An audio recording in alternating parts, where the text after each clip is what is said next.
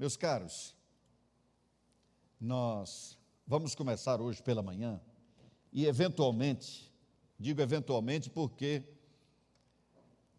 no início do ano passado nós tínhamos uma, uma série de planos e interrompemos basicamente tudo, né?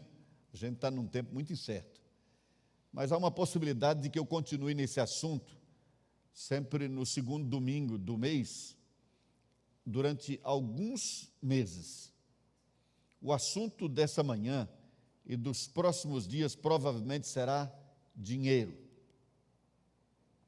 Nós vamos falar sobre dinheiro, nós vamos falar sobre prosperidade, vamos falar sobre riqueza e vamos entender isso na palavra de Deus. E já começo dizendo que é algo muito, muito importante, porque a Bíblia fala mais sobre isso do que sobre salvação, com quanto, com quanto toda a palavra de Deus esteja voltada para a salvação do ser humano. Jesus falou muitas vezes sobre dinheiro. Quando eu falo dinheiro, queridos, eu estou pensando finanças, tudo que envolva a, a, a, as questões financeiras, tá certo? E eu quero começar fazendo uma pergunta. O que nesse mundo é de graça? Não custa nada. Vocês sabem?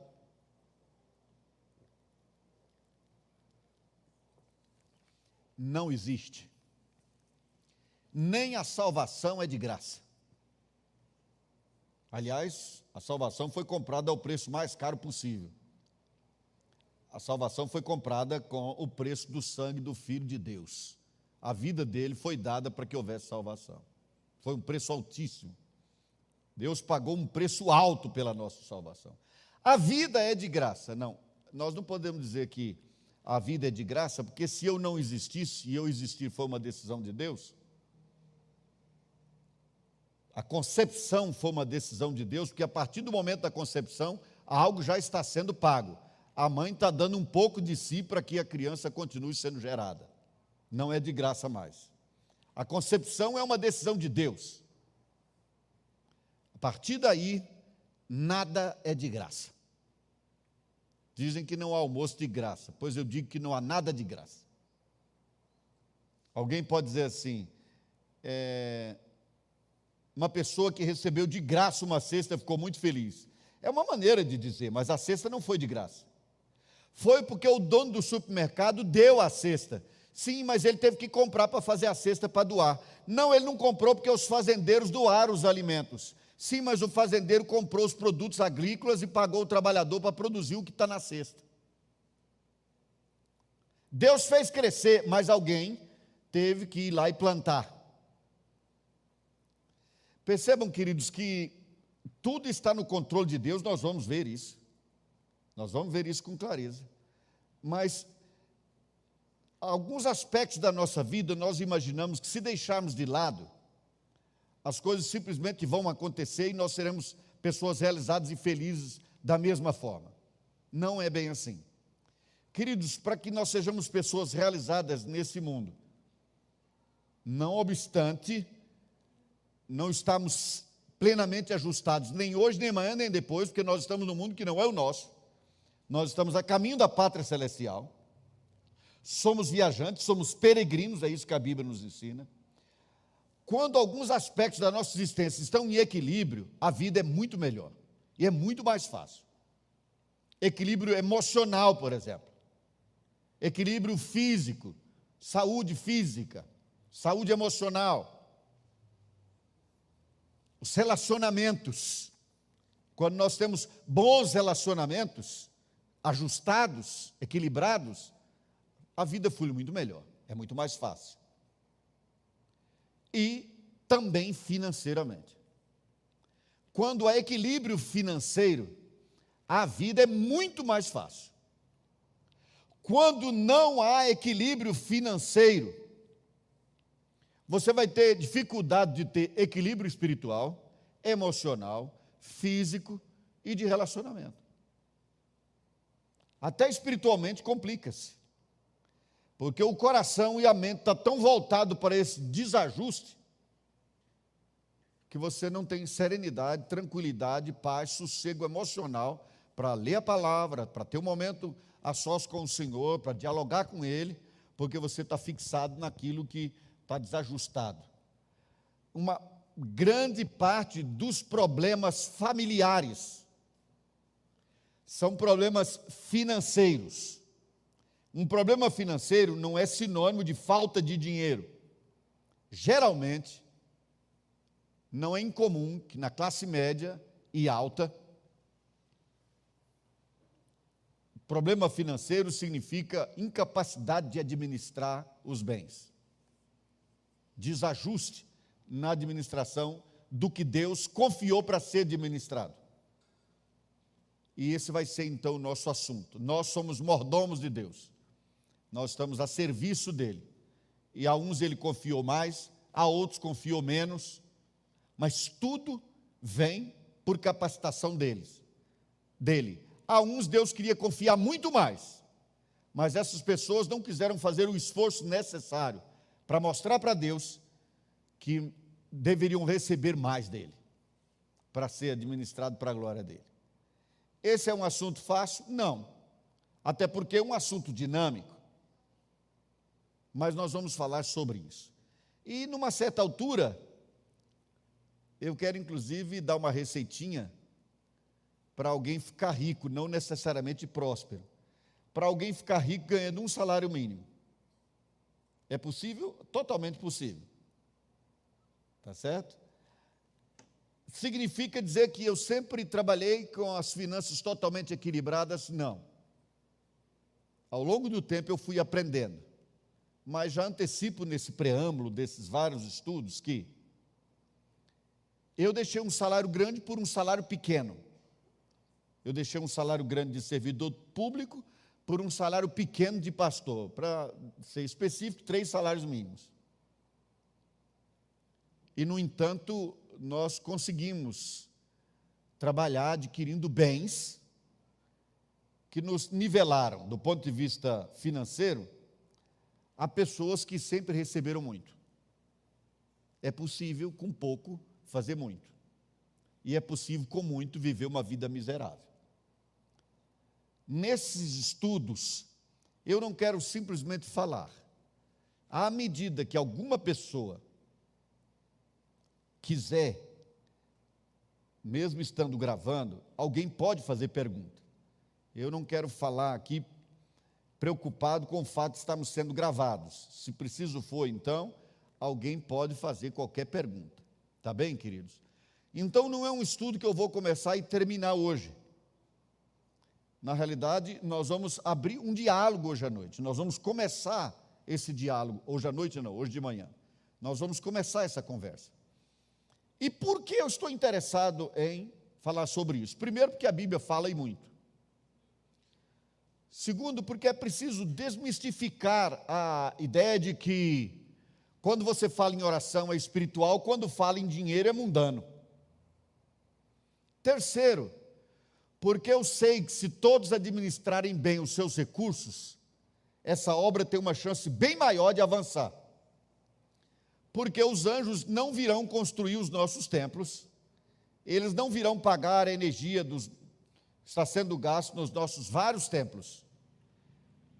E outro motivo, queridos, nós queremos que as famílias da nossa igreja sejam ajustadas emocionalmente, fisicamente, nos relacionamentos, sejam ajustadas espiritualmente equilibradas e também com as finanças equilibradas, controladas, bem orientadas. Está bem?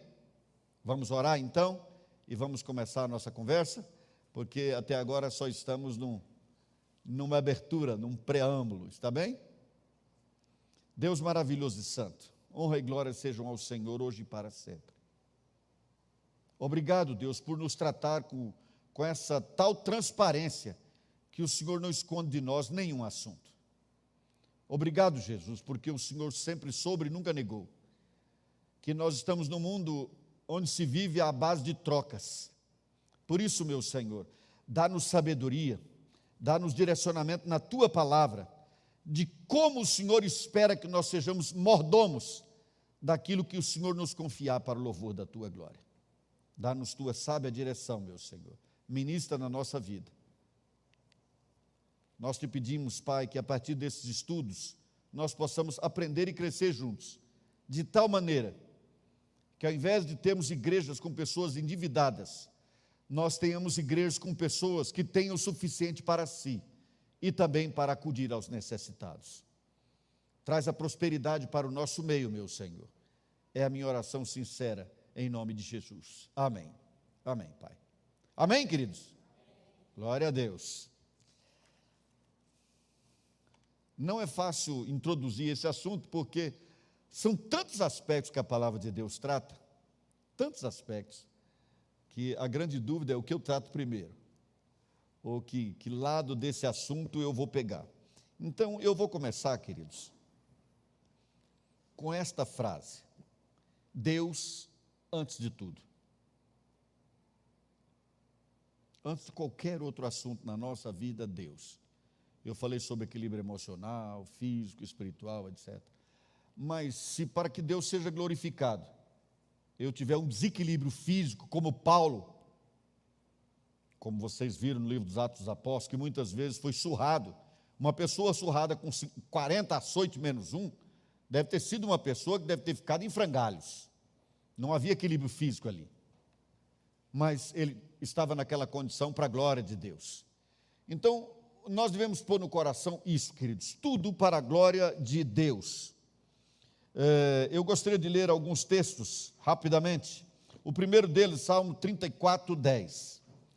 Salmos 34, 10. Você depois vai conferir também no livro de Mateus, quando Jesus diz que nós devemos buscar o reino de Deus em primeiro lugar e as demais coisas nos serão acrescentadas. É um texto já muito conhecido, mas eu quero ir lendo assim aleatoriamente vários outros textos também e peço que você a partir de hoje traga papel e caneta, porque eu gostaria que vocês fossem anotando, queridos. Eu anotei uma série de textos, estou me desfazendo de alguns porque são textos demais e daqui a pouco eu passaria a citar a Bíblia toda, não é o caso. Salmo 34, 10. Os leãozinhos sofrem necessidade e passam fome. Porém, aos que buscam o Senhor, bem nenhum lhes faltará. Vocês vão associar isso depois ao texto de, parece-me que Filipenses 4,19, que diz que Deus supra em Cristo cada uma das nossas necessidades. Então, a Deus em primeiro lugar. Se você põe Deus em primeiro lugar na sua vida, se Deus vem antes de tudo na sua vida, então você está no caminho certo. Segundo Crônicas 26, 5. Segundo o livro das Crônicas, 26, versículo 5.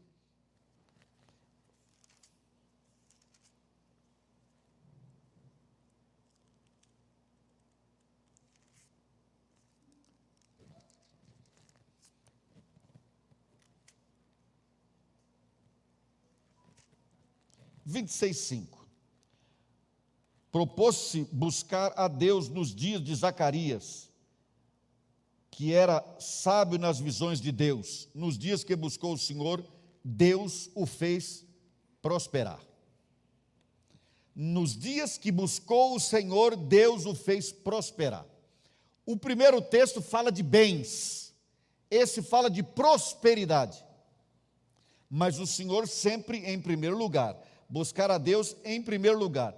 Então aqui eu vou trazer para vocês, eu anotei três, podia eventualmente anotar mais. Três distinções entre riqueza e prosperidade. Há um salmo que põe as duas palavras no mesmo versículo. E isso já deixa claro que são distintos. Uma coisa é riqueza, outra é prosperidade. Três distinções da prosperidade, queridos. Prosperidade. Prosperidade é ter tudo o que se precisa para todas as áreas emocional, espiritual, física, relacional. É ter o que se precisa para todas as áreas e a capacidade de se alegrar com isso. Isso é prosperidade. Você tem tudo o que você precisa e se alegra com tudo que você tem. Então você é uma pessoa próspera. não há comparação se tem muitos bens ou poucos bens. Você sabe que tem o que é necessário para ter equilíbrio em todas as áreas da sua vida. E está satisfeito com isso, está alegre com isso. Um outro ponto de prosperidade, queridos. A prosperidade, uma pessoa só pode ser próspera com Deus. Não há prosperidade sem Deus. Se não há Deus, não há prosperidade, mesmo que haja muitos bens. Em terceiro lugar, queridos, a prosperidade é eterna. Quando tudo aqui se acabar, você vai continuar próspero. Muito mais próspero, aliás, do que era aqui. Ok. E quanto a riquezas? Bom, primeiro, queridos, riqueza é a acumulação de bens. Uma pessoa que tem 10 casas no Lago Sul para alugar, nós a chamamos de uma pessoa rica. Mas quem mora na periferia de Samambá e olha o tamanho da sua casa, vai dizer que você é rico. Então, então, ser rico ou não ser rico é algo muito relativo. Depende da perspectiva, depende de quem está olhando, do ponto de vista de que se olha, né? de que ponto você olha e olha para quem. Dizem, por exemplo, que só aliás, menos, menos de 10% da humanidade tem casa própria e carro próprio. Menos de 10% da humanidade. Então, se você tem uma casa, se você tem um carro, então você já é rico. Aos olhos do mundo todo. Tá certo, querido? Então, riqueza é acumulação de bens. Primeiro ponto. Segundo, queridos, uma pessoa pode ser rica sem Deus. Uma pessoa não depende de Deus para acumular bens. Aliás, há um salmo que mostra uma inquietação do salmista quando ele viu que quem mais prosperava eram os ímpios. E a Bíblia ensina, inclusive, que nós não podemos ter inveja dessas pessoas. Porque a prosperidade de algumas dessas pessoas, inclusive, é uma prosperidade criminosa decorre de crimes, mas são ricas, ninguém pode negar. Nós temos um ex-senador, ex-presidiário, que mora aqui muito pertinho de nós, que é uma das pessoas mais ricas do país. Ele, pessoalmente, o advogado, declararam que tem uma fortuna, tinha, quando fizeram essa declaração há muito tempo, uma fortuna pessoal em torno entre 20 e 30 bilhões de reais. Tá certo? Mas que foi condenado por ter roubado mais 180 milhões do dinheiro do povo brasileiro. Então, é uma pessoa rica. Você não precisa de Deus para ser rico. Você não precisa de Deus para acumular bens. Você pode acumular bens sem Deus. E terceiro, vejam, é curioso isso, queridos. Eu gostaria que vocês fossem comparando esses três pontos, porque o último ponto aqui é que a riqueza é temporária. A riqueza é temporária. Então vamos lá, comparando um com o outro. A prosperidade, você tem o que é necessário e vive feliz com isso. A riqueza é o acúmulo de bens. Nunca, os bens nunca são suficientes. Por isso você tem 20 bilhões, você não. Aquela figura tinha 20 bilhões, ele mesmo declarou, e foi preso por roubar mais 180 milhões.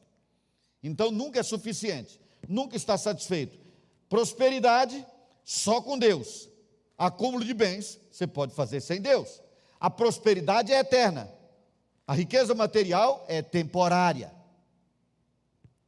Então, nós não estamos em busca de riqueza material, de acúmulo de bens.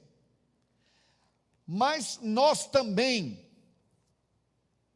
não estamos ou não podemos ter uma visão ruim, negativa sobre dinheiro, sobre bens materiais, só porque um ou outro pegou a teologia, digamos assim, como tem sido nominado, da prosperidade e transformou isso no meio de ficarem ricos. Porque a prosperidade é a vontade de Deus para todos os seus filhos. Prosperidade é a vontade de Deus para todos os seus servos. Escreve isso, querido. Essa é a vontade de Deus. Deus não quer que um sequer dos seus servos viva a quem daquilo que Deus prometeu conceder a ele. Se eventualmente um servo de Deus, num dia ou outro, passar fome, como o apóstolo Paulo disse que estava preparado para fazer, isso acontecerá e a pessoa continuará sendo uma pessoa realizada e feliz.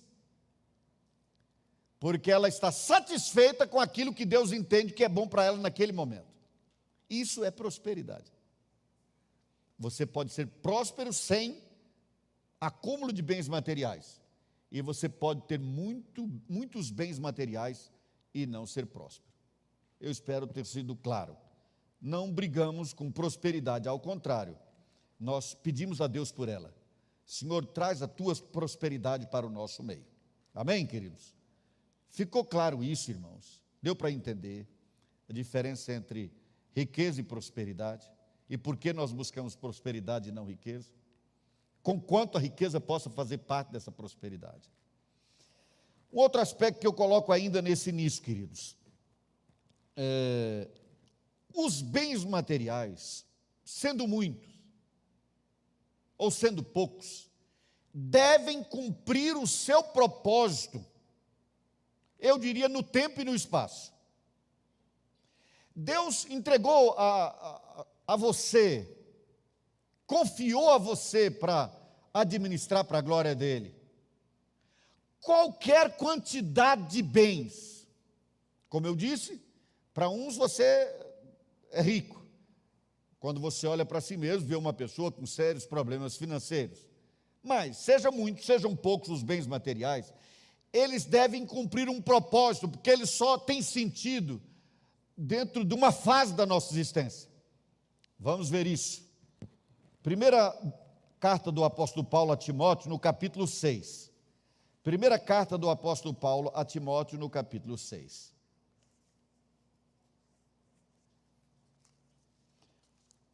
Paulo deu orientações a esse jovem pastor, tanto a respeito da sua vida pessoal, quanto a respeito do seu ministério. E às vezes ele dava para os dois ao mesmo tempo. Aqui, na primeira carta, no capítulo 6, o versículo também de número 6, nós lemos assim. Talvez valha a pena ler a partir do versículo 3, porque tem um pouco a ver com a realidade que o mundo vive hoje. Se alguém ensina outra doutrina e não concorda com as sãs palavras de nosso Senhor Jesus Cristo, e com o ensino segundo a piedade, é enfatuado, nada entende, mas tem mania por questões e contendas de palavras, Sabe aquela discussão, a, a cor só pode ser essa, só pode ser aquela? De que nascem inveja, provocação, provocação, difamações, suspeitas malignas, altercações sem fim, por homens cuja mente é pervertida e privada da verdade, supondo, olha só, supondo que a piedade é fonte de lucro. Eu posso faturar, posso ficar rico, posso comprar meu avião, usando a piedade para isso. Agora vejam, de fato, grande fonte de lucro é a piedade com o contentamento. Vocês percebem aqui, queridos, que ele faz uma distinção agora entre riqueza e prosperidade? Sim, a piedade é uma grande fonte de lucro. Quando há contentamento, você vive uma vida piedosa e vive contente com o que Deus lhe confiou. Não é a ideia de aproveitar-se da piedade para ficar milionário. Versículo 7. Guarda agora. Porque nada temos trazido para o mundo, nem coisa alguma podemos levar dele. Meus amados, é interessante que aqui nós lemos a pura obviedade. Como é que você ia trazer alguma coisa para esse mundo no ventre da mãe? Não trouxe nada. E quando sair, não vai levar nada. Nós dizemos isso o tempo todo, não é assim, queridos? Você não leva nada para o caixão? Mas aí, irmãos, é interessante que a gente fala isso talvez tantas vezes para passar finalmente a acreditar. Porque a gente vive não raro como se não acreditasse nisso. Não é incomum que uma pessoa já esteja à morte e mesmo assim ocupada na acumulação de bens. Os bens que Deus nos confia vão cumprir um propósito dentro do tempo. Quando esse tempo aqui acaba e nós vamos para a eternidade, com ou sem Deus, esses bens perdem totalmente o sentido. Mas se esses bens, dentro do tempo que nós estamos aqui, forem bem utilizados de acordo com a vontade de Deus, eles glorificarão o nome do Senhor. E certamente, certamente, o Senhor vai aprovar isso também na eternidade. Porque a Bíblia fala de galardões, não vou entrar nesse mérito, em recompensas eternas. Percebem, queridos? Mas, irmãos, eu vou citar um exemplo de como aqui no Brasil, sobretudo, isso não acontece e como os americanos, é, é, é mais comum que eles tenham uma visão diferente da nossa. Depois eu continuo o versículo 7. É, eu sei que você já deve ter ouvido falar da. Estou tentando aqui lembrar o nome. Chapada dos Guimarães. Você já ouviu falar em Chapada dos Guimarães, no Mato Grosso? É uma região imensa, imensa. Não sei se você sabia, mas tudo aquilo ali pertencia a uma igreja evangélica. Inclusive a cidade de Chapada dos Guimarães, foi o patrimônio lá foi doado por essa igreja. E lá ainda tem fazenda hoje, onde funciona uma escola dessa igreja.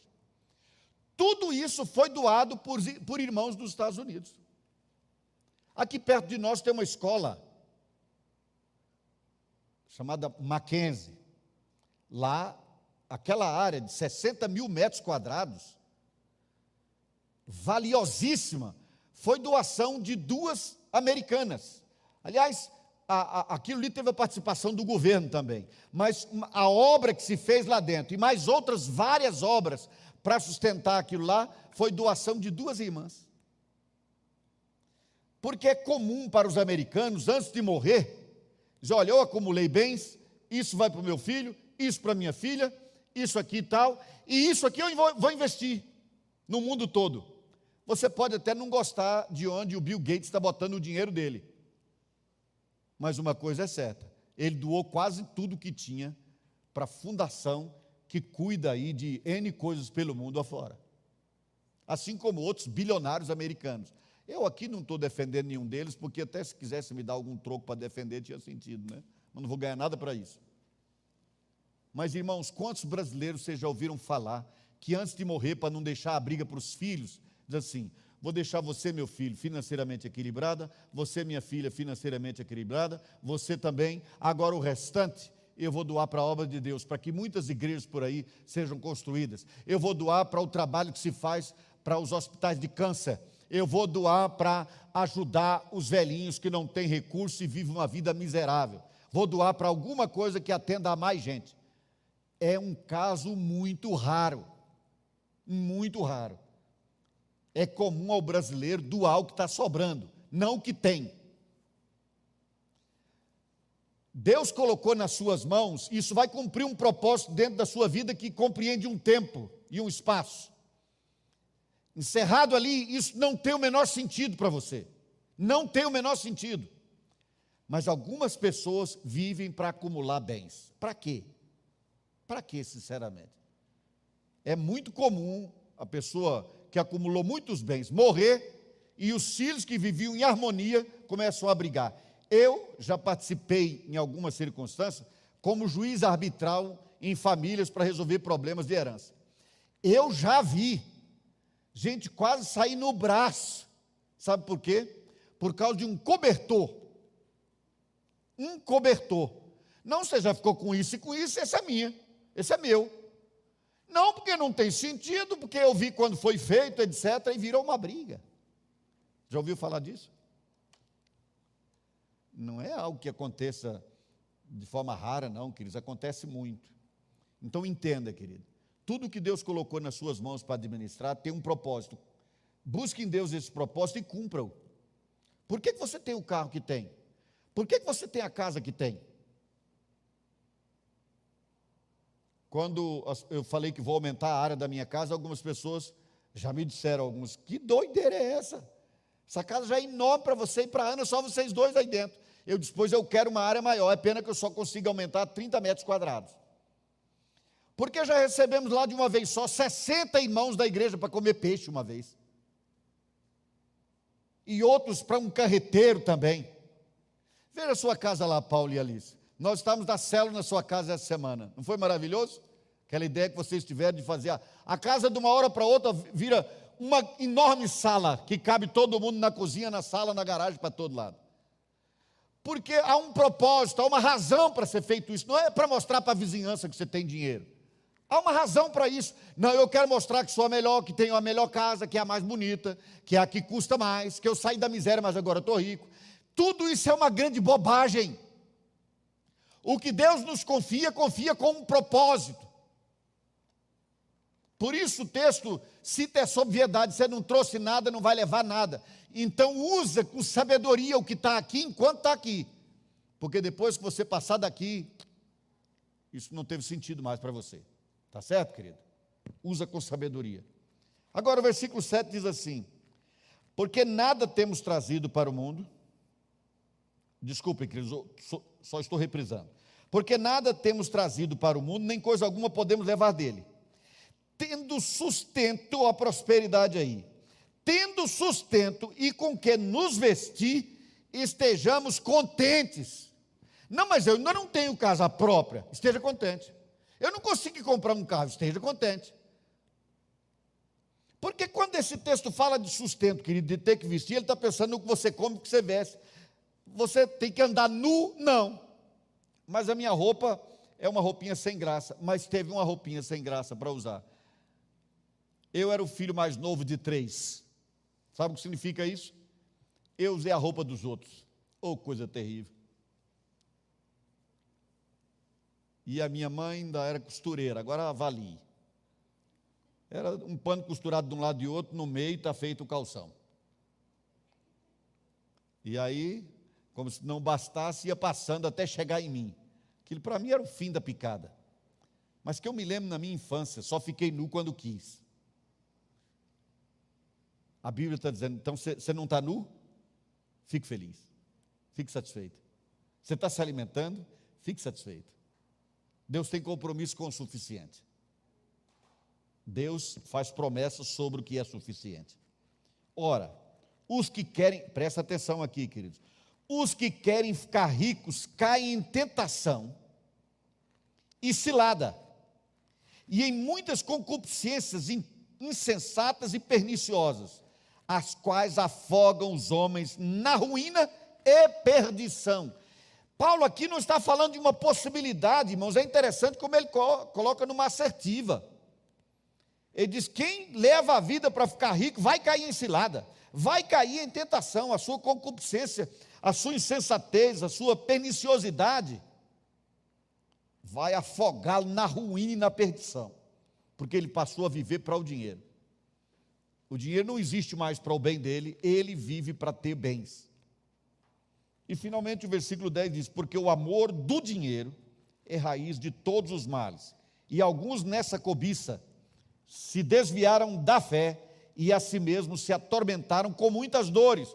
Ah, mas a ideia geral é diferente. Se eu tivesse dinheiro, eu não teria essas dores. Aqui Paulo está dizendo o contrário. Ele gente que viveu para ficar rica, sofreu com muitas dores.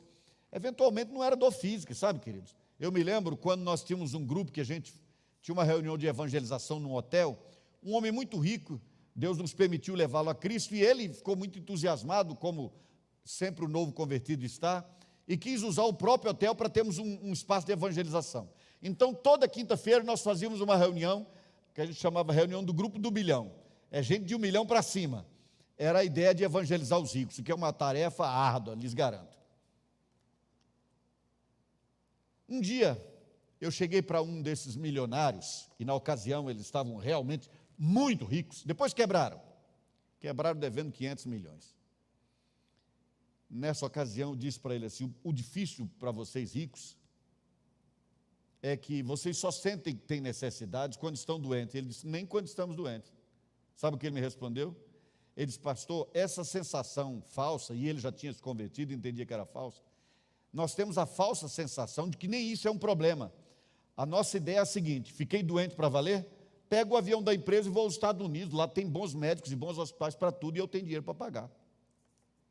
Há uma sensação equivocada de que a pessoa jamais será atingida. Sabe, irmãos? Por isso ela cai nessas ciladas e sofre dores. Não é dor no corpo, não, é dor sobretudo na alma Porque chega uma hora que ela constrói tudo aquilo e fica tudo sem sentido. Como na parábola de Jesus, do homem que foi acumulando bens, acumulando, acumulando, depois ele virou para a sua própria alma e disse: Alma, come, bebe, regala-te, porque eu tenho preparado dá para a tua vida inteira, para sempre. Você não vai ter problema financeiro nunca. Aí vem aquela palavra do anjo que diz: Mas o Senhor quer a tua alma hoje. Você guardou, serve para quê? Chega uma hora, queridos, que há muitas coisas, e chega muitas vezes na nossa vida, que nós chegamos àquele ponto de algo que é extremamente necessário e o dinheiro não paga, não compra. Conquanto não seja de graça, o dinheiro não compra. Vamos lá. Dinheiro compra amizade? Não. Compra relacionamento. Você pode pagar uma pessoa para andar com você o dia todo e até dormir no quarto ao lado. Mas você não pode pagar para ela ser sua amiga. Você pode comprar o amor de alguém com dinheiro? Não. Então, vou dizer uma frase que pode parecer obviedade também, mas eu gostaria que vocês gravassem isso e buscassem viver isso. O dinheiro é menor, vale menos do que tudo aquilo que ele não pode comprar. Viva isso. O dinheiro vale menos do que tudo aquilo que ele não pode comprar. E aquilo que traz prosperidade para nós, satisfação pessoal, realização de vida, felicidade, vida abundante, geralmente, o fator mais determinante é aquilo que o dinheiro não pode pagar. O dinheiro não pode comprar o nosso relacionamento de irmãos aqui dentro, queridos. Eu não posso pagar alguém dizer assim: no domingo à noite, finja-se de irmão na fé, faça de conta que nós somos muito chegados e vamos tomar a ceia juntos. Eu te dou mil reais para isso. Você terá jogado o seu dinheiro fora. Porque o que nos faz um custou um preço altíssimo, mas já foi pago não por você, por Jesus. Nós precisamos é, colocar isso na nossa vida e no nosso cotidiano, queridos, e nós seremos pessoas muito mais realizadas. Para isso há uma coisa muito importante, muito importante. Não faça nesse, nessas questões financeiras, não faça nada para criar uma imagem para as pessoas. Não é incomum que nós nos tornemos reféns da opinião dos outros. Você comprou aquele carro que talvez estivesse além das suas possibilidades. Mas todo mundo vai olhar e dizer: que carrão! Puxa, mas impressionante, que carro lindo, que carro maravilhoso. Aquele carro é o que você precisa? Não necessariamente. Não necessariamente. Bom, então nesse caso eu devo comprar uma bicicleta? Reparem, queridos, o que faz diferença não é se você está num carro de 500 mil reais ou numa bicicleta. O importante é que você não tem um carro ou uma bicicleta porque tem dinheiro para fazer isso, mas porque tem um propósito para isso. Uma pessoa não compra ou deixa de comprar só porque tem dinheiro. Ela compra porque está dentro de um propósito. Ah, mas se os outros não acharem que seja uma boa, você não está comprando para os outros. Vai planejar a sua casa, a reforma da sua casa, a construção da sua casa. Fica ligado nisso. É interessante como a gente cai em ciladas, diz esse texto. Quer ver uma cilada que eu quase caí há poucos dias? Nós estamos partindo para uma finalização da reforma da nossa casa. Daqui até o fim do ano, eu espero estar iniciando e logo que possível terminar essa reforma geral. Aí eu disse assim, Ana, eu acho que eu vou pedir um arquiteto, eu vou fazer uma mudança na frente dessa casa. Eventualmente um dia posso até fazer, mas naquela hora eu concluí que eu estava querendo fazer uma reforma na frente da casa, sabe por quê? A casa vizinha era muito parecida com a minha. Acaba vendeu e o que comprou, a primeira coisa que mudou foi mudar a frente. Me estimulou a mudar a minha. Eu precisava da mudança? Não. Mas eu acho, olha, eu vou fazer também. Algum dia eu posso mudar, mas não por esse motivo. Isso não pode ser o motivo, entende isso, querido? Isso não pode ser o motivo. A portaria do nosso condomínio era maravilhosa, foram uma vez até filmar para mostrar no Nordeste, que é uma portaria simples, é, e ela é, é meio rústica, alguém achou interessante, foi lá e filmou. Aí nasceu um condomínio novo ali perto de casa, com uma portaria que cabe dois condomínios só na portaria. Ah, mas demorou pouco para alguém propor derrubar a nossa portaria e fazer outra.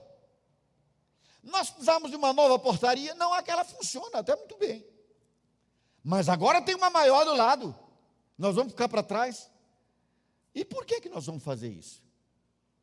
Se alguém dissesse assim, isso vai valorizar sua casa em 10%, opa, então agora tem uma razão para isso. É para uma valorização do imóvel. Isso é uma razão. Mas a motivação na ocasião é porque estão fazendo uma maior do lado. Entendem isso, queridos? Irmãos, os bens que Deus nos confia, muito ou pouco, e muito ou pouco é uma palavra muito relativa, é uma ideia muito relativa, devem cumprir um propósito no tempo, no tempo que eu estou aqui, que você está aqui. Agora, enquanto você está aqui e esses bens estão à sua disposição, você pode fazer uso deles de tal maneira que eles não virem motivo para briga no futuro. Pensa nisso, tá certo? Não estou dizendo para ninguém deserdar a família. Não é isso. Eu garanto a você que é muito mais fácil começar a vida tendo algum, algum bem. Eu comecei zerado. E até fome tive que passar. Eu garanto a vocês que se houvesse uma situação dessa e eu pudesse amenizar isso para alguém, eu faria. Então, não estou dizendo saia distribuindo, mas o que eu estou dizendo é: não acumule sem razão de ser. Se acumular, tem que ter um propósito. Ok, irmãos. Ainda agora nós vamos entender uh, uma questão aqui sobre dinheiro. Abram suas Bíblias, por favor, em Atos capítulo 2. Nós lemos e meditamos sobre o livro de Atos dos Apóstolos desde o início do ano, não foi? Vocês vão ver que a gente ainda tem muito para tirar dali, muito para aprender ali. Atos capítulo 2, versículos 42 a 47. Vamos ver que experiência curiosa é essa aqui. Atos 2, 42. Olha que interessante isso aqui, parece lindo e maravilhoso. E alguns aí estão dizendo que a igreja era comunista. É patético dizer isso, mas usam parte desse texto para isso. Diz assim, ó: "E perseveravam na doutrina dos apóstolos e na comunhão, no partir do pão e nas orações." Lindo. Pura piedade. Em cada alma havia temor e muitos prodígios e sinais eram feitos por intermédio dos apóstolos. Bênção. Todos os que creram estavam juntos e tinham tudo em comum. Alguns dizem que isso aqui é comunismo. No comunismo é tudo em comum. No comunismo é povão na desgraça, na miséria e na fome, e os líderes do partido no dinheiro. É muito diferente isso aqui. 45. Vendiam as suas propriedades, presta atenção nisso vendiam as suas propriedades e bens, distribuindo o produto entre todos à medida que alguém tinha necessidade. Diariamente perseveravam unânimes no tempo, partiam pão de casa em casa, tomavam suas refeições com alegria e singeleza de coração, louvando a Deus e cantando com a simpatia de todo o povo. Enquanto isso, acrescentava-lhes o Senhor dia a dia que iam, os que iam sendo salvos. Presta atenção, queridos. O que, que eles faziam? Eu tenho uma fazenda, o outro tem uma casa, o outro tem uma empresa. Aí se converteram. Vendia a fazenda, a casa e a empresa. Pegava o dinheiro, entregava aos apóstolos. o dinheiro está aqui. Tá... E agora o que, que os apóstolos faziam? Iam ao supermercado e compravam comida para todo mundo. Tem alguém com necessidade? E tem. Fulano lá está com, tá com necessidade. A roupa dela rasgou, precisa de um pano novo. Então vai suprir a necessidade. Ele distribuiu os dinheiro à medida que alguém tinha necessidade. Irmãos, numa primeira leitura, isso é lindo e é o ideal.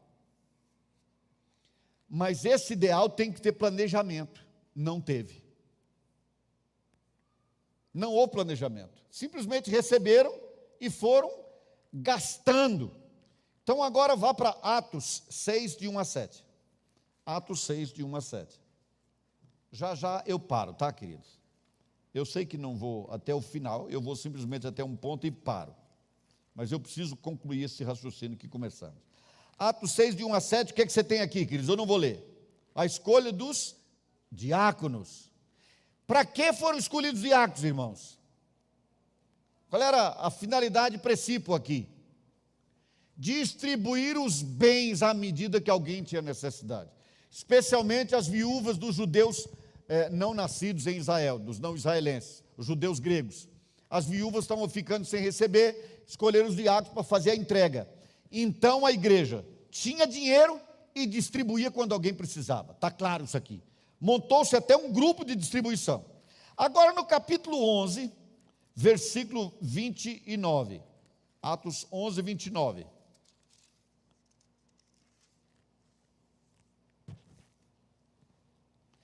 Os discípulos, cada um conforme as suas posses, presta atenção, está tratando das posses de novo resolveram enviar socorro aos irmãos que moravam na Judéia. Sabe quem eram os irmãos que moravam na Judéia? Aqueles irmãos que distribuíam entre todos os que, o que tinham à medida que alguém tinha necessidade. O que, que aconteceu com o passar do tempo? Os bens acabaram. O dinheiro acabou. Porque eles receberem dinheiro, compravam e distribuía o dinheiro acabou. E agora o que aconteceu? Eles tiveram que levantar oferta. Você vai ler no livro do, na carta de Paulo aos Coríntios, na segunda, no capítulo 9, todo um discurso sobre doar de coração aberto, Deus ama quem dá com alegria, fazer de coração, etc. Fazer o quê? Levantar dinheiro para Paulo levar para Jerusalém, para os crentes de lá que estavam passando necessidade. A distribuição dos bens era algo louvável, algo bonito, a ser imitado. O não planejamento na utilização dos bens foi um erro. Porque a igreja passou necessidade depois. Os irmãos não tinham mais nada, porque eles imaginavam, queridos, que Jesus voltaria dentro de um mês ou dois, uma semana. É para já. Se ele voltar semana que vem, para que eu quero uma casa? Se tem um irmão no aperto, eu vou vender minha casa e vamos tratá-lo muito bem, vamos fazer banquete para todo mundo, na casa de um, na casa de outro, e vamos comer bem. Jesus volta na próxima semana. No início eles ficavam nessa, por quê, queridos? Jesus não falou quando aconteceria, porque nem ele sabia. Isso é um paradoxo. Jesus não sabia quando voltará. O Pai sabe disso. Foi ele que disse, Jesus que falou, não fui eu. Então eles imaginavam, vai ser logo, vai ser logo, vai ser logo. E o logo não aconteceu. Tem dois mil anos, nós estamos esperando isso logo. Cerca de dois mil anos. Por isso, Paulo, por exemplo, diz assim: se é escravo, continua escravo, não, não lute para deixar de ser escravo, não. Daqui a poucos dias você vai estar liberto para sempre. Só que isso não chegou. Não houve planejamento, queridos. A maior parte das pessoas que tem dificuldade financeira é por falta de planejamento. Falta de planejamento. E aqui eu vou mostrar, finalizar para vocês isso aqui, nessa forma. Na experiência do apóstolo Paulo. Atos 20, 33 a 35. 20, 33 a 35. Eu quero comparar isso a dois textos. Atos 20, 33 a 35. De ninguém cobicei prata, Paulo está falando, de si mesmo, queridos, é o seu testemunho. De ninguém cobicei prata, nem ouro, nem vestes. Vós mesmos sabeis que estas mãos serviram para o que me era necessário a mim e aos que estavam comigo. Tenho-vos mostrado em tudo que, trabalhando assim, é mister socorrer os necessitados e recordar as palavras do próprio Senhor Jesus. Mais bem-aventurado é dar do que receber. Pois bem, Paulo foi dar uma instrução à igreja e disse, escreveu na sua carta aos Filipenses, capítulo 9, versículo, capítulo 4, versículo 19, por favor. Vai anotando aí, querido, para você conferir depois em casa. Filipenses 4, 19.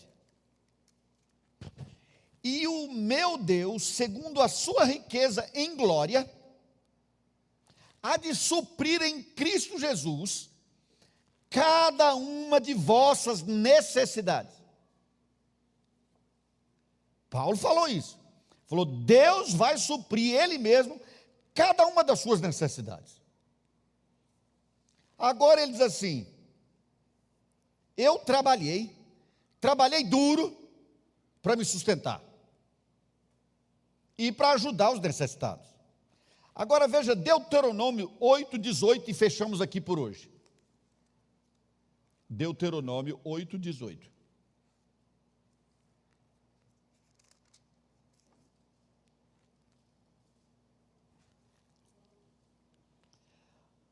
Antes te lembrarás do Senhor teu Deus, porque é Ele o que te dá força para adquirires o que?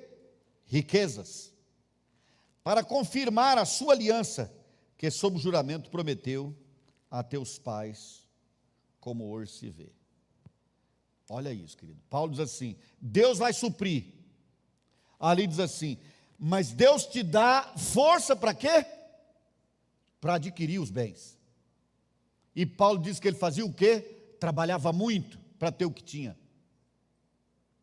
Essa é a ética da palavra de Deus, querido. Não vai cair dinheiro na sua conta. Eu brinco dizendo: banqueiro não tem mãe e dinheiro não chora. Você tem uma dívida? Você pode orar, jejuar, caminhar no sal grosso, se ajoelhar no prego, o que você quiser, mas a conta será paga. Por alguém ela será paga. Ah, mas o, a Caixa Econômica baixou de 500 mil para 50 mil. Os correntistas pagaram a dívida. Alguém pagou. Alguém pagou a dívida. Não tem nada de graça, querido, tem que ser pago. Ah, mas eu preciso de um milagre para finalizar o pagamento da minha casa. Deus pode levantar alguém com bens materiais, mover o coração dessa pessoa, e ela chegar com 100 mil e dizer assim: Eu estou doando para você. Mas essa pessoa ou alguém teve que trabalhar para que esses recursos existissem.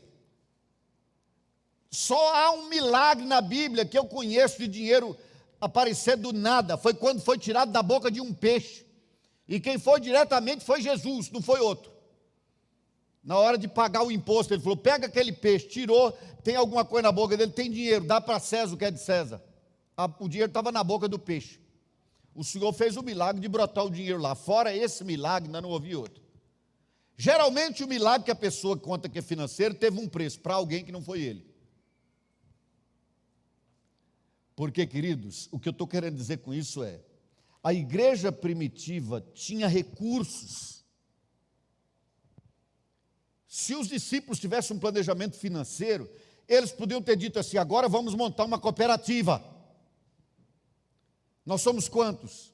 Vamos criar uma fazenda de produção sustentável, suficiente para nos sustentar. Queremos ter essa vida sustentável a partir daquilo que o Senhor nos colocou na mão. Não distribua, comam tudo. Quando comeu tudo, passar necessidade.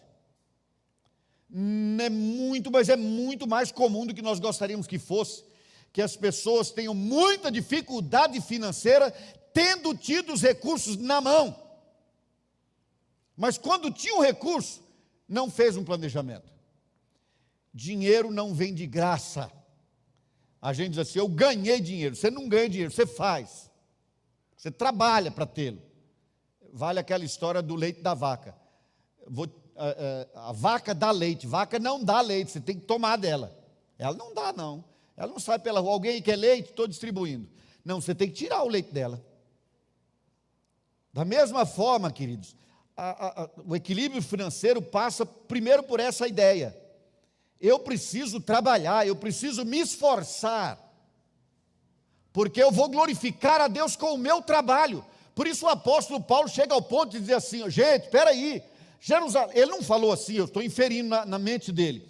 Jerusalém já passou pelo que passou, agora aqui também, gente querendo comer sem trabalhar, Paulo disse assim: quem não trabalhar também não vai comer, ponto.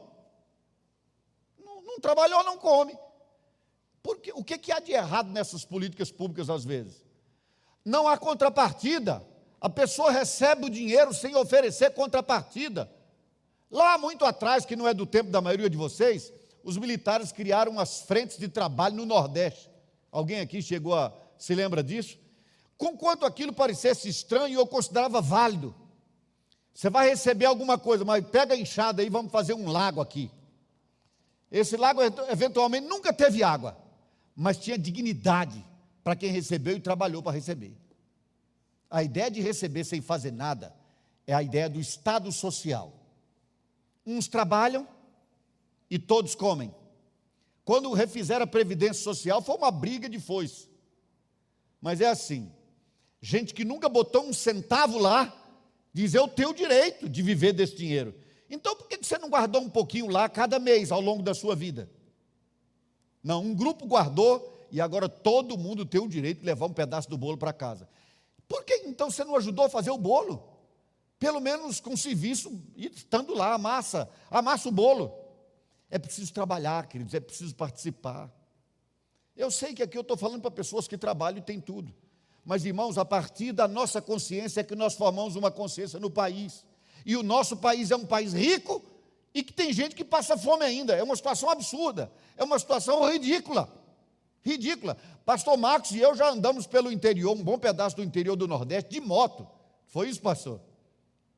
Para ver como era a situação lá, em loco, de fato como era. É horrível você ver uma pessoa passando necessidade, querido. Nós entrevistamos o senhor, conversamos com ele, a roça tinha produzido um saco e um pouquinho de feijão que era o que ele tinha para o ano inteiro. Como é que pode num país rico desse? Mas às vezes o problema não está em quem tem muito, está nos que tendo muito ou pouco fazem ou não planejamento. Porque depois de fazer o dinheiro, você tem que fazer o que com ele? Administrá-lo. Você tem que administrar o dinheiro. Não viva para o dinheiro, controle o dinheiro. Ele não manda em você, você manda nele. E finalmente, eu diria, se você tem consciência clara do propósito de Deus, do porquê fazer isso, multiplique o dinheiro. Multiplicar por multiplicar não pode. Porque o amor ao dinheiro, o amor do dinheiro, diz ali, é raiz de todos os males. Eu sei que há alguns que já leram e gostam muito do livro Pai Rico, Pai Pobre. Alguém aqui já leu esse livro? Ele ali fala uma besteira grande. Ele diz frontalmente contra a Bíblia, ele diz: o amor ao dinheiro não é raiz dos males não é mal nenhum. Sim, o amor ao dinheiro é raiz de todos os males. Eu vou mostrar nas outras semanas que, inclusive, existe uma potestade nominada na Bíblia que acompanha o dinheiro. O dinheiro é um instrumento de uma potestade do inferno. Pode servir, geralmente serve como instrumento dessa potestade para fazer mal a todas as pessoas, para controlá-las. Mas isso nós vamos deixar para discutir no outro domingo. Vamos ficar aqui com essa introdução. Eu pretendo depois e sempre ser muito direto, tá, queridos? Se eventualmente você diz, não, mas eu tenho uma visão diferente de como administrar, aleluia. Compartilhe depois, traga. Eu não estou aqui, eu não sou educador financeiro. Não, e nem pretendo ser, eu não tenho essa vocação. Eu vou tentar caminhar com vocês mostrando da forma mais clara possível que é possível viver bem e ser bênção na vida de outros com o que Deus tem colocado na nossa mão. Ser instrumentos para a glória dele. Amém?